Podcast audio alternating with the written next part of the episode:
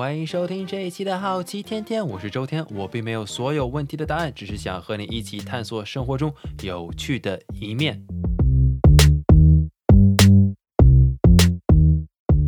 这期播客节目，我们很荣幸的请到了一名嘉宾来跟大家谈谈他与巴西柔术的故事，以及他对不同武术的理解，还有他对国内运动行业和国人生活方式转变的思考。这位嘉宾不仅掌管着一家著名的母婴零售连锁企业，他还是一名武术爱好者。他的名字是林伯仓。林伯仓先生曾在香港瑞士信贷任总经理一职，在2017年，他成为了丽婴房集团的董事长兼总经理。同年，他在上海成立了 Def Group（DEF Group）。Def Group 在中国地区一共有十五家场馆，旗下拥有两个品牌：Def Boxing 和上海巴西柔术学院。如果大家感兴趣的话，尤其是在上海、苏州或者香港的朋友，我非常推荐大家去他们的网站看一看。我在采访林伯仓先生之前，我也做了很多功课，看了很多资料。Def Group 是一家非常专注而且专业的。武术道馆，我如果在上海生活的话，我想我可能也会很想去他们那里练习。你也可以在本期的 show notes 中找到他们网站的链接。我相信，如果你热爱运动，尤其是对武术类的项目感兴趣的话，你一定会在这期的节目中找到一些共鸣。在这次和林伯仓先生的对话中，你会听到很多很多的内容。让我感触最深的是他看待运动的方式，以及他如何用一颗谦卑的心态去接触不同的武术，去对待生活。就像他在后面所说的，把心放在当下一样。在这里，我想提前先跟大家说一下，我们这期播客的录制是在 Zoom 上进行的，所以信号上可能有点不稳定，声音效果也打了些折扣。在这里，先向大家赔个不是。好了，话不多说，下面是我和林伯仓先生的对话。大家好，很高兴今天我能够请到林伯仓先生来我们的节目，分享他和巴西柔术的故事。我想先跟大家解释一下。我们现在的时间是北京时间早上的大年初一啊！我在约这次采访的时候，完全没有意识到这一点，所以我想先跟林先生说一声对不起啊！同时也真的真的非常感谢您，我觉得您能同意这个时间接受采访，可能也是出于对巴西柔术的一种热爱吧。所以我很想问您，其实您今天下午会不会去柔术馆？没有，今天下午所有的柔术馆都关了，所以这很不幸的，今天没有办法在大年初一就开始练。我知道 DF Group 有很多的柔术馆，然后我知道您目前也在香港。我不知道 DF Group 在香港的柔术馆有几家？现在我们在香港的话是有三家馆，但是呃，只有一家是全呃，只有一家是柔术馆，另外一家是拳馆，还有一家是泰拳馆。所以我们在呃 DF Group 的旗下有很多不同的，就是呃教会很多不同的武术，所以有巴西柔术、有拳击，还有泰拳。在香港的话，我们是把这些分开来，就是各自在不同的馆。在上海，呃的话，我们是放在同一个馆里面，有巴西柔术、拳击还有泰拳。您在上海这些馆里面，哪个项目是最先开始的？呃，我们是从拳击开始的。呃，DF Boxing 是二零零一年在呃二零零二年在上海开始的。那我们从一个小小的拳馆开始，呃，也开始做一些就是呃赛事的。一些准备，然后就是直到差不多二零呃一一年正式的进入，就是这种安排赛事的一些活动，就变成就是一方面做呃呃就是拳击比赛，一方面就是开拳馆。那我们差不多二零一七年的时候决定就是呃进入呃中国市场。那进入的时候，嗯，我们是以 DF Group 的一个就是比较大的一个集团的旗下的一个。呃，就是资产，就是 Deaf Boxing 去去开始去做，但进入的时候，我们觉得光是做拳击的话，好像有一点呃不够，就是我们可以提供给我们所有的这些会员跟学生的的一个服务是不够的，所以我们同一时间也是就是在上海市场，因为我个人跟就是呃上海巴西柔术当时的创始人呃也比较熟悉，那他呃就是刚好也要就是回呃澳大利亚，那我们就决定就是并购呃 S S P J J。那 SHPJJ 就是上海巴西柔术，它是一个二零零四年创的一个就是柔术品牌，在上海，那也有就是差不多十几快二十年的历史。那所以我们就是呃并购了 SHPJJ 之后，就是在 Deaf Group 的旗下就变成有两个品牌，一个是做拳击跟泰拳的，一个是做就是巴西柔术的。其实我还有一个问题，就是因为我刚开始了解到 DEF Group 的时候，或者 Def Group 的时候，我其实很好奇这个名字是怎么来的。我不知道这个名字是不是您起的，我不知道这跟您的金融背景有没有关系。因为我第一次听到 DEF Group 的时候，我以为这是听起来像是一个金融公司，像 DE Shop，所以我不知道它背后的意义是什么。嗯，坦白说，它没有特别的意义，因为当时的时候就是让他，我们是决定是说。给他一个比较模糊的意思，也不一定要把它限制于在就是健康，还是在就是呃体育，还是武术当中。刚好就是 deaf boxing，呃，我们开始的时候觉得说，我们可以说是一个字，像呃。Deaf 本身好像是一个很酷这样子的一个字，或者把它分拆来是三个单字 D E F，那它代表的是什么？你可以自己去决定。就是如果是在一个呃健身或者就是呃体能的一个领域当中的话，可能是呃 definition endurance 或者 fitness。如果我们就是换换过来，就是开始做更多的这些就是 content creation，像我们这安排赛事的话，你可以说是 digital 还是 entertainment。还是 fashion 也可以，所以这我觉得故意让它很模糊，给它很多不同的可能性，也是呃也有一点好玩，呃，而且就是很容易记，因为很短，所以这个都是我们当初的的取名字的一些呃考量点之一吧。我觉得这个真的很有远见，一开始就可以想到这一点啊。我其实对您啊，我知道您好像一开始最先接触的这个武术和格斗的形式，好像并不是巴西柔术，好像您从小就开始习武。我不知道您是从什么时候开始练习武术或者格斗类的项目的呢？然后最先练习的是什么项目？最小的时候，大概七八岁接触是跆拳道。那我想很多小孩子就是在成长过程当中都会学一种就是传统武术。那呃，我在台北长大，那在台北就是差不多每一个小男孩都会去学吧，在在泰呃那个跆拳道。那所以学了今天跆拳道，没有什么没有什么成绩，但我很喜欢。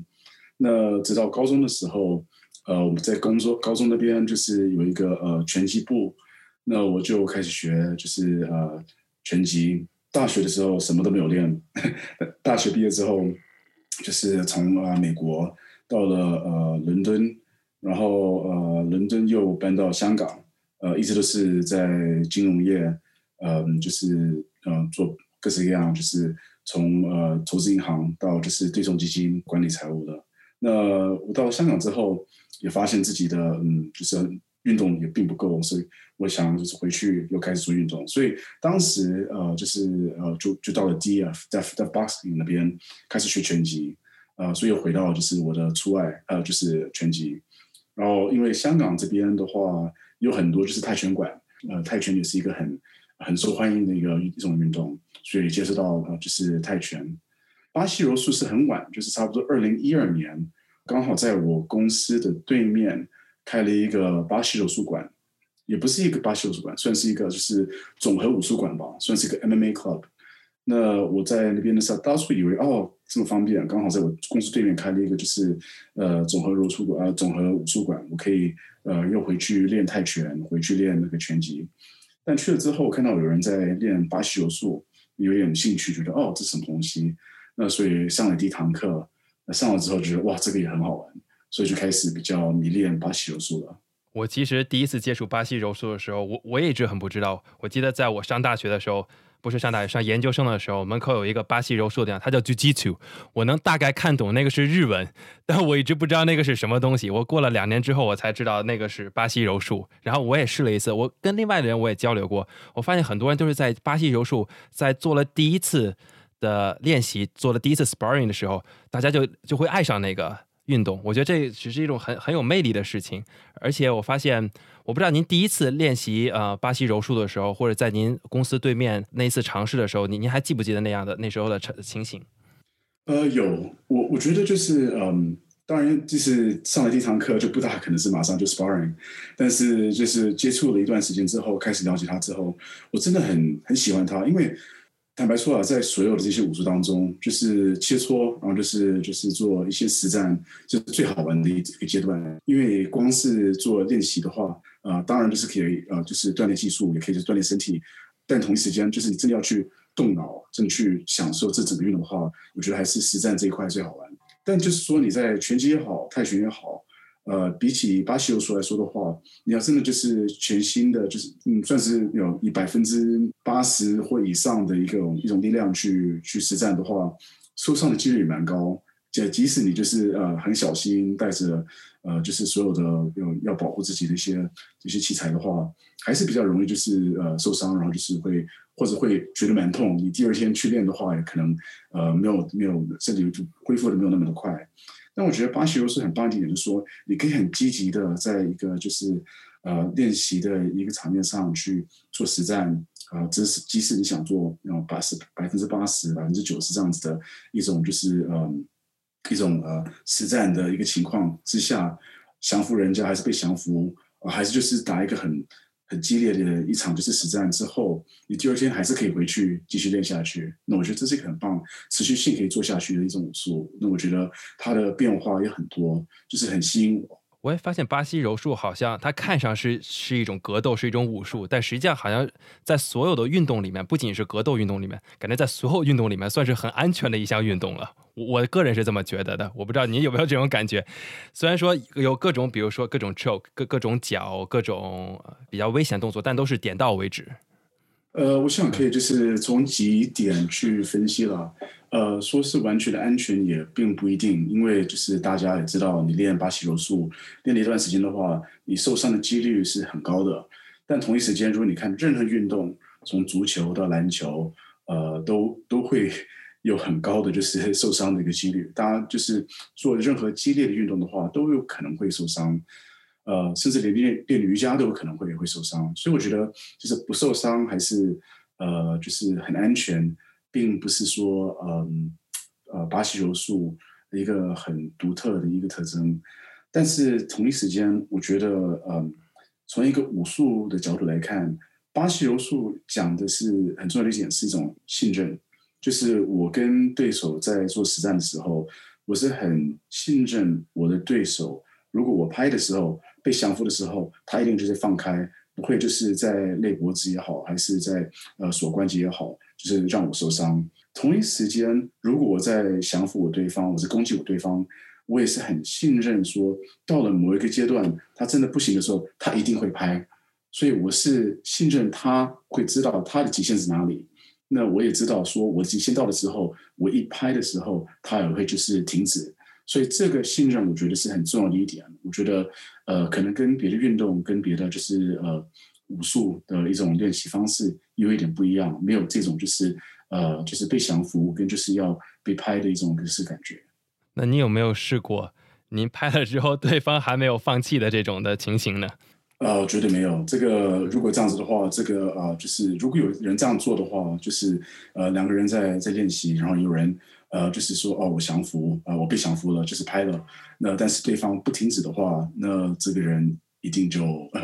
会被逐出这个道馆，因为因为这是违反了最基本的一种，就是信任，就是呃，就是两个就是队员之之内之间的一种信任。嗯，我我觉得也是，因为我在两个不同的巴西柔术馆练过，我觉得巴练巴西柔术的人其实都非常尊重对方，也都其实非常有礼貌的。刚刚您说您一开始练习巴西柔术的时候，不会一开始就去练习做 sparring，但是很奇怪的是，我在我第一个练习巴西柔术的地方。他一开始给我们讲了差不多是十几二十分钟的动作吧，我们就开始做 sparring 了。那个时候我什么都不知道，我就和另外一个人做了。但是我在另外一个练习柔术馆的时候，他就会让我们先跑步热身，然后做很多事情，最后再练习。所以我不知道，比如说 DF Group 或者是上海巴西柔术学院啊，你们那边的风格大概是什么样？是更有纪律一些呢，还是更有这种更让学员更自由一些的环境呢？嗯，首先我想每一个道馆，呃，还有就是每一个就是，嗯，算是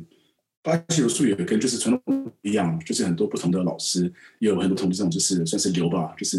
就是看是你是跟谁，那你的就是呃，你的你的师傅是谁，的就是呃师公是谁，这些就是他们可以，因为坦白说，呃，这历史来说也并不是很长很长，就是就是柔术从日本呃到巴西。呃，然后就是变巴西柔术，他们主要还是在那个呃，奇迹，就是 Nevada 上，就是开始做更多的一些呃开发跟一些研究，呃，直到就是今天大概也有一百多年的历史，所以这一百多年历史当中，你想一代接一代，从就是最最起初，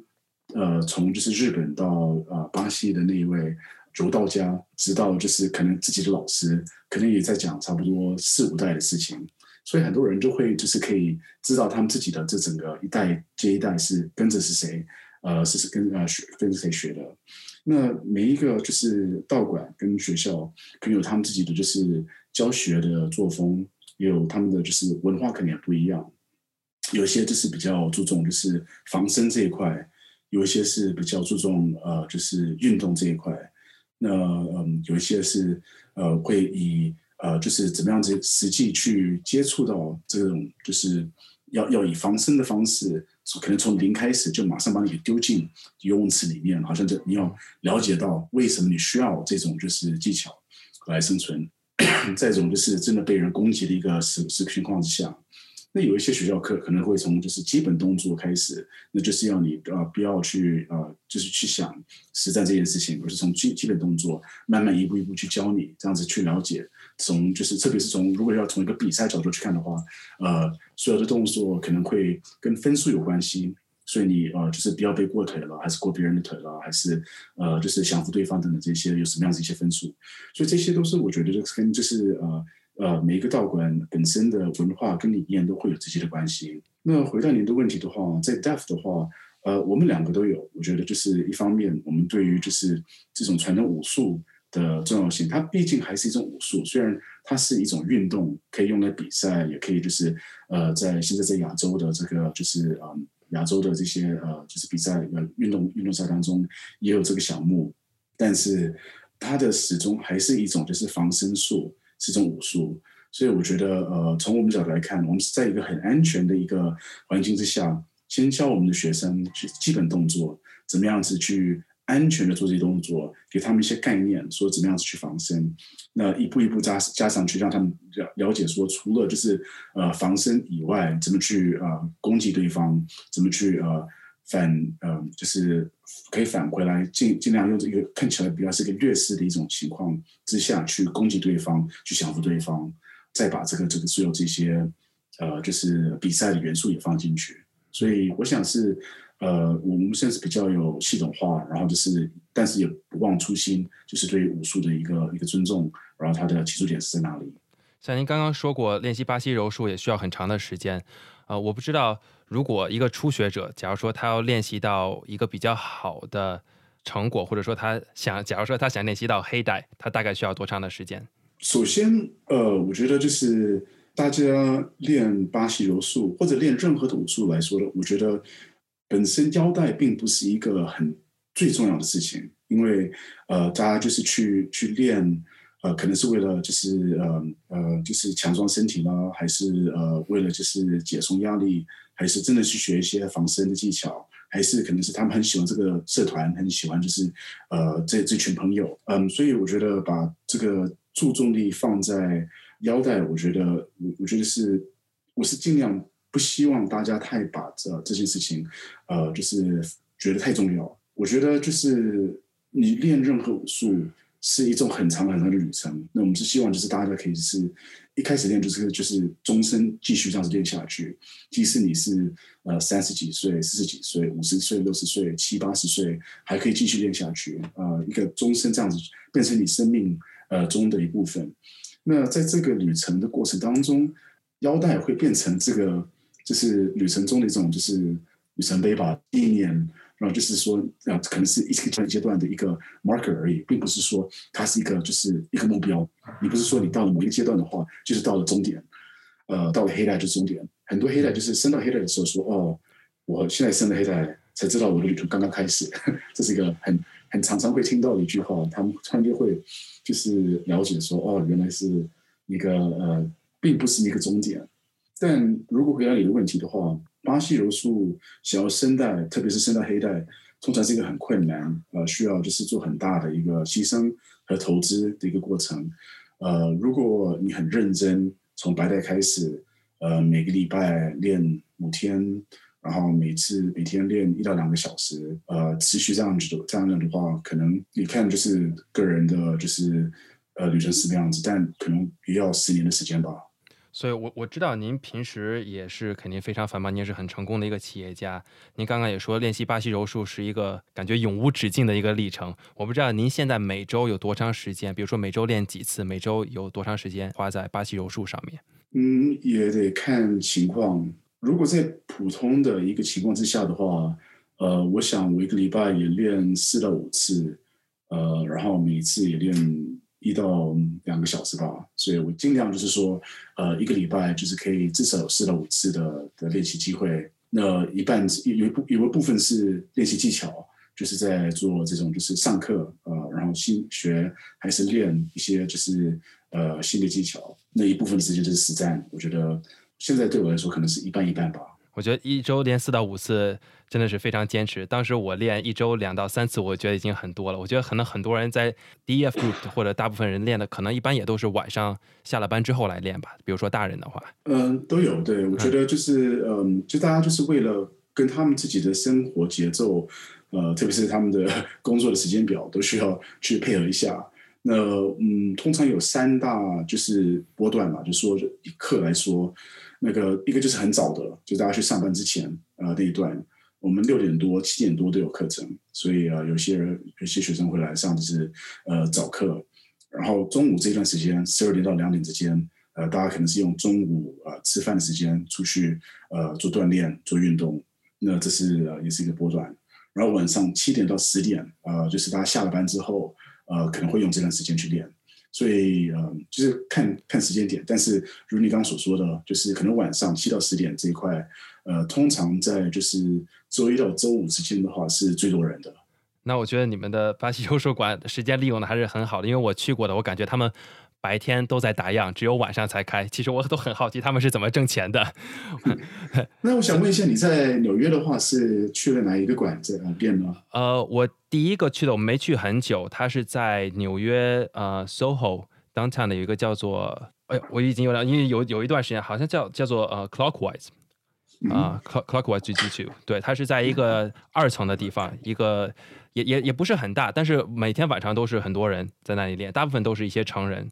对，然后第二个呢，就是离我住的地方很近在一，也是一个很小的一个巴西柔术馆。那个地方也是大部分都是晚上有人，它还有一些小孩子的课。很不幸的是，因为疫情的关系啊，离我家比较近的现在这个巴西柔术馆已经关门了。哦，啊，所以我也我也不知道疫情对 DF Group 有没有影响。我想，就是疫情对于做任何运动呃的企业都有直接的影响，因为就是呃运动来说，必须是要到一个就是实体一个场地。特别是我们这种运动，因为是不是说像你一个人在做这种体能课，你可以跟着一个就是呃视频呃去做，必须要有一个就是呃拍档这样子两个人一起去练呃巴西柔术，还有很多武术来说，最好玩跟最重要的点是就是一种社团的感觉，就是你参与的并不是说你自自己一个人的练习，自己一个人的旅程，而是说你怎么样子可以跟很多不同的朋友。一起去练这件事情，所以这还是需要一种就是实体，并不只是虚拟的一种平台去去去练。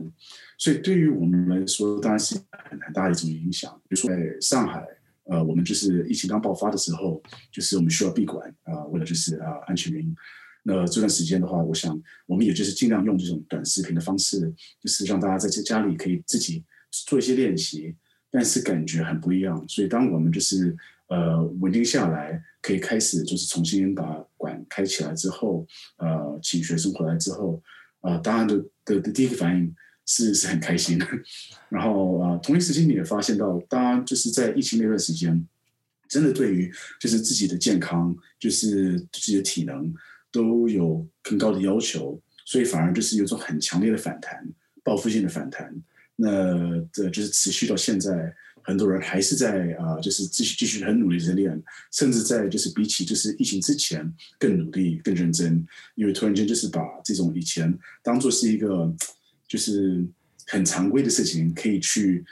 练习、去锻炼，突然间。更珍惜它，因为没有了之后才知道它是这么宝贵一件事情。对，我觉得这个就是英文说的这个 right 和 privilege 的感觉。他以前是觉得它是理所应当的，但现在觉得这不是一个理所应当的事情。不只是练，不只是运动的，有很多事情都一样。嗯，吃顿饭都是以前 觉得吃顿饭是 是是家常便饭的事情，但实际上并不是这样子的。对我刚才其实很喜欢您提到这个社群的概念，我也发现我去不同的巴西游术馆，不然去不仅是不管是去哪个，我感觉都自己非常啊，就是很舒服的那种感觉。我不知道您在建立这个 Deaf Group 这个社群、这个这个社区上面，你有一一些什么样的一些方法，怎么把这个社团建立的更好？呃，我想呃有有几点嘛。第一就是我觉得每一个老师跟教师，还有每一个学员，呃，都要扮演一个就是嗯，算是一个 lead by example，呃，透过自己的一个动作来教所有新的学员，呃，这种角色。因为就是呃，你可以在墙壁上贴，就是哇，我们的管理的规则是什么？呃，你就是进来要的时候，你上电之前要要敬礼了，就是你上课之前就是要排队好了，就下课之后跟大家握手了，这些都可以讲。但是我觉得大部分的学生不是看这些规律而学这些文化，他是看周围的人是怎么样子去的行动。去吸收这样子一些呃概念跟习惯，所以嗯最重要的一点，我想当然就是怎么样子透过行动来表态，就是我们自己的管的一种就是文化。那第一，我觉得就是要有礼貌，要就是要要尊重一些一些传统，就是对于学员与学员之间，就是学生跟老师之间。就是上垫子的时候，就是下垫子的时候，上课开始的时候，然后就是下课的时候，等等这些，我觉得就是很多是很很很基本的，对，很基本的礼仪。呃，但大家都在做的时候，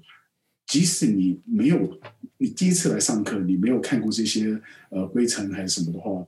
你光是看的话，你就会了解说，哦，我不应该就是说在那个呃。教练在就是教一个动作的时候，很大声的在旁边讲话，他们马上就不会做，因为大家都很安静的看着看着。对，一进来就要脱鞋，比如说，对不对？对对对对。所以您在说到呃，每个教练都是扮演好他们的角色，我不知道您在这个 Deaf Group 的身份，就您的角色在里面是什么样子？我知道您是您的创始人，但是您在里面其他的一些角色会什么样？比如说您在负责什么东西？嗯，我想我是。比较在幕后尽量去安排一些事情吧。我想就是，因为我们呃，毕竟还是呃，虽然是一种传统的武术，而而且我们虽然是一这个一个就是以呃，就是体能跟就是武术为主的一个项目，但是呃，同一时间背后也必须要有很多就是呃很基本对于就是怎么样子呃有足够的资金可以去投资新的场地啦，对于就是呃。呃，这种就是场地的租约啦，对于呃，就是我们整个团队，因为除了呃教练以外，就是整个团队就是做呃后勤的，做财务的，做就是呃人资的，在前面做客服的，这些都是也是很大很大一个团队。就是我觉得这个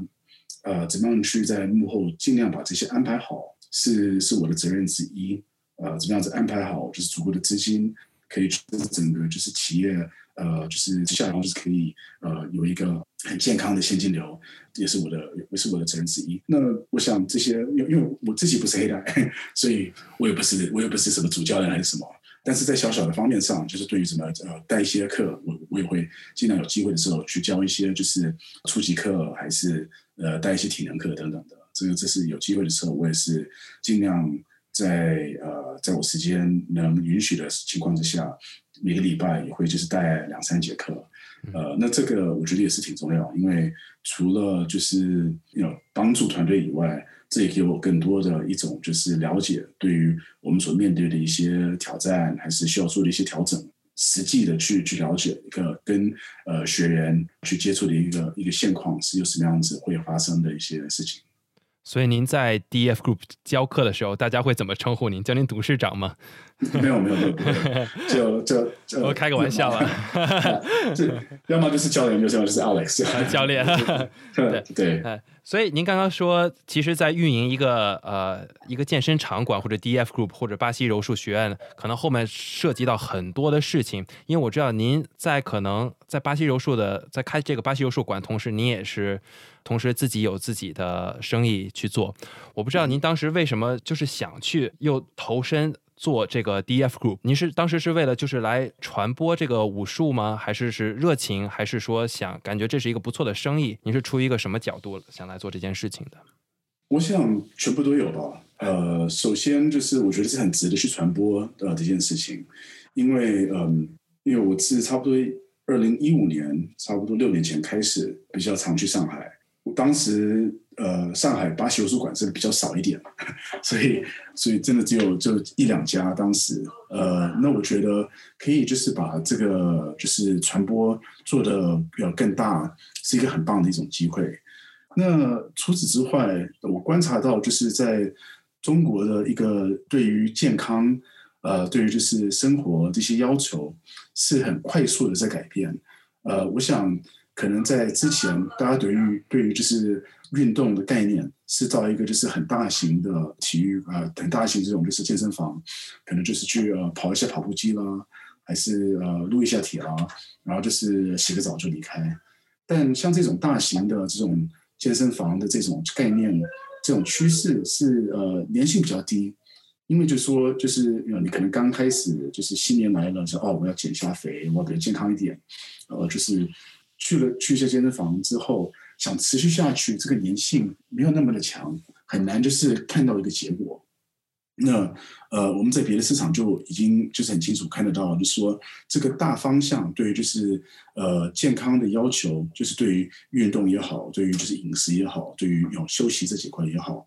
呃，都越来越高，这个趋势是很强的。但是在运动这个趋势这一大块当中，这变成。分比较分裂化，就说大家寻寻找的，并不只是一个就是很单一的健身房这样子的概念，而是而且是一个属于自己的一个就是爱好，不只是一种运动，变成一个就是生活方式。那生活方式它通常是呃，就是会连接到一个你喜欢。呃，就是去参与的一个活动以外，也是你喜欢去，就是呃，跟跟你就是在一起的一个一个社团，一团朋友去一群朋友去学这件事情，所以变成一个很社交的活动。除了这个一种运动以外，那这个很明显就是说，如果你看到就是在在运动这方面，就是爆发性的，就是在增长比较快，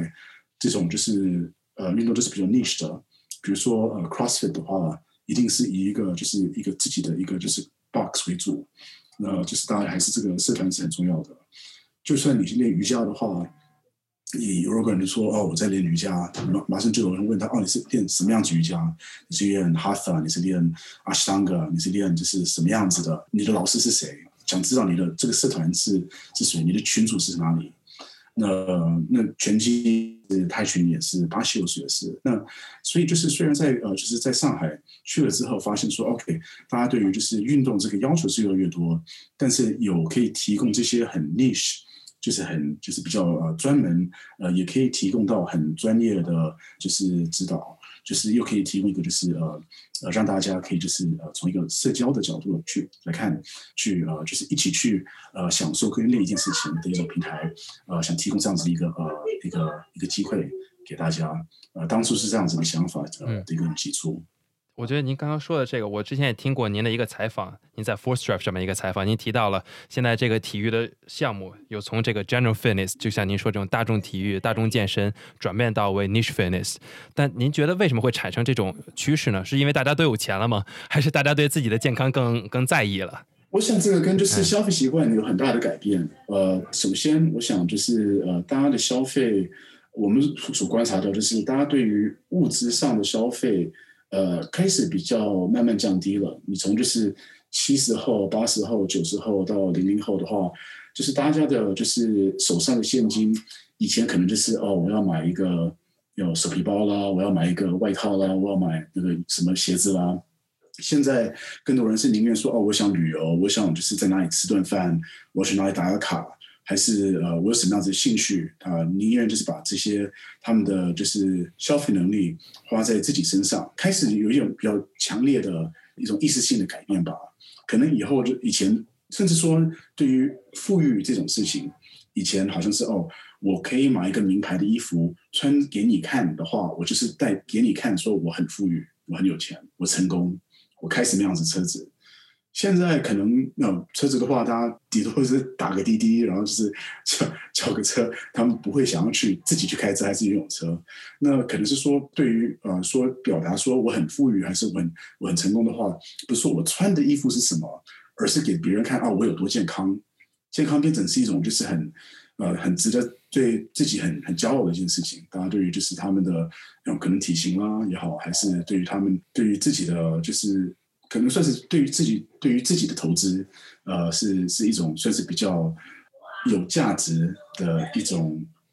表达出自己的一种成功，跟就是一个一种富裕的一种方式。所以说，假如一个人对任何健身完全不感兴趣，从来没有锻炼过，他可能现在面前有很多的选择，比如说有泰拳、拳击、巴西柔术，可能有像您说的 CrossFit，比如说有瑜伽。为什么这个人，如果像你你要向这个人推荐的话，你为什么？他会选择巴西柔术，或巴西柔术有什么可以最吸引这个人的地方？应该是什么呢？嗯，首先，因为现在选择太多了，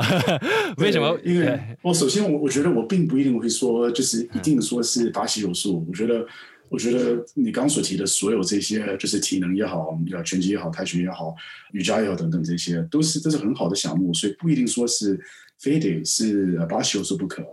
但是如果有人对于巴西柔术有兴趣的话，然后问我说：“哦，我我是一个，呃，从零开始，是真的是一个完全对于这种项目是没有没有概念的话，可以去学吗？”我会鼓励他们尽量去去学习，因为就是说，这个不管你是呃十岁还是五十岁，都不太晚。呃，不都都不算太晚。如果你就是呃，真的对于运动没有很强烈的就是经验，或者是你是一个每天都在做体能课的一种战将，嗯，都都是还是有机会可以就是呃可以去学习。那为什么会我觉得是一件好事情呢？我觉得就是因为它是很全面性的，它不只是说对于你的体能会有就是绝对的帮助，对柔软性也好，对于就是。从一个技巧去学一些新新技巧，但除此以外，我觉得是在在你的呃心灵还有思想方式，会给你很多很多的就是回报。因为就是你在练的时候，你不会去想别的事情啊，所以这种 mindfulness 就是把整个就是心灵放在当下，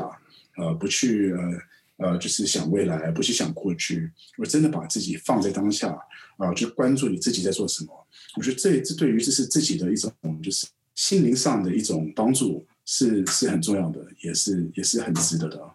这一点我有体验过，而且我觉得这是一件很神奇的体验，因为我也很喜欢运动嘛。我我我以前比较喜欢打篮球、打排球，但是我发现篮篮球、排球或者球类运动不会让我思考很多，但是像武术类的运动，尤其是巴西柔术，会让人开始思考。我不知道你有没有这样的体验？因为我知道您可能以前也赛车或者是做其他事情。呃，我想简单的回答的话，是因为这个就是代价挺高，因为如果你在啊，就是打篮球或者呃排球，就是如果有任何的失算的话啊，可能就是你不会得分，或者是你的团队可能会呃，就是就输了这场比赛。当然，就是这可能并不是很舒服还是很开心的事情，但是嗯，老实说，这对你自己的影响也并不是。超级的大，呃，你在呃，就是练武术，那拳击也好，还是巴西柔术也好，你一不小心，然后你一不专注的话，你可能是在脸上 就是挨一拳，还是就会会被勒脖子，然后被就是被降服，这个这个这个代价是高很多，所以就是好像逼着你说一定要把自己的注意专注专注力还有注意力放在当下，不去想别的事情，因为你现在所做的跟你自己的生存是有直接的关系。所以可能是这种原因吧。啊，这这这点我也同意。我不知道你有没有冲冲浪，你有没有冲浪的经验？哦，没有，你没有是吧？我喜欢呃滑雪，滑雪，滑雪，对啊，对，因为因为我还真是从来没有滑过雪，但我有冲浪的经验。我发现我在冲浪的时候，我那种被浪卷走的感觉。特别绝望，特别特别特别绝望。那个时候就会有一种对大自然的敬畏。可能这种感觉在练习巴西柔术时候，可能在你可能要拍的时候，可能也会有这种感觉，可能会让你像您说的，会迫使你去思考一些事情。对，我觉得这反反正就是有些人，呃，就是可能就是光是靠一次意志力，就把自己的专注力放在当下，透过就是呃，就是打坐还是呃不同的方式。但是我觉得，如果有一个活动。可以去让你很快进入这个这种境界的话，也是一种好事情。我想最后问一下您，您对巴西柔术在中国的发展的前景，您您是怎么看的？您觉得如果巴西柔术如果在中国要流行起来或者火起来，可能还需要多长时间？我觉得呃，他已经在就是嗯，就是越来越多人在练。那我觉得就是呃，有几个呃比较重要的项目吧。第一就是说，呃，当巴西柔术还是就是这种就算是不一定是巴西柔术，就是柔术这样子一个项目进入就是呃就是亚洲运动呃的一些呃比赛，呃，当它变成一种就是正式可以呃得奖的一个项目。这很自然的，很多人就开始注意他，因为特别如果他进入奥运的话，因为他就变成这种一个一个正式的一个一个一种运动的项目，呃，所以这是我觉得是其中之一。第二种是我觉得就是在学校里，当学校开始有比较多的呃学生跟小学员在学这件事情的时候，就会有更多的人在在在练。那这两个两个都有相关性的，因为当你在学校去学，还是在透过就是。校校呃学学校之后的活动去接触，然后又去参与比赛，那比赛也可以得奖，呃，这变成一种算是一个良性循环，就是说年轻的这一代会有更多的机会去接触、去学这件事情，就跟足球、跟篮球、跟这些一样，就当有组织好的这种就是赛事，然后就有就是被认可的机会，然后就是呃，就有更多的家长也会鼓励他们小孩子去做这件事情。那我想同一时间。呃，家长们对于运动也开始有比较一种比较明确的了解，说这个对小孩子很重要。呃，并不只是说读书而已，而是要怎么样子全面性，在一个小孩子的就是成长过程当中，也让他们对于运动还是一个自己的对在生活方式一个这爱好，呃，就是就是培养出这样子一种习惯，也是很重要的一个过程。这跟就是年轻的这种。呃，家庭父母亲，因为可能自己的生存生活过程，也是让他们把这些优先次序做一些呃重整的的一种一种改变吧。可能以前的父母亲只是希望小孩子呃就是去读书，考进一个好的学校，然后以后就是以就业跟赚钱为主。那可能现在比较多的是父母亲们会鼓励小孩子们对自己的生活一个比较平衡跟全面性的一种就是要求。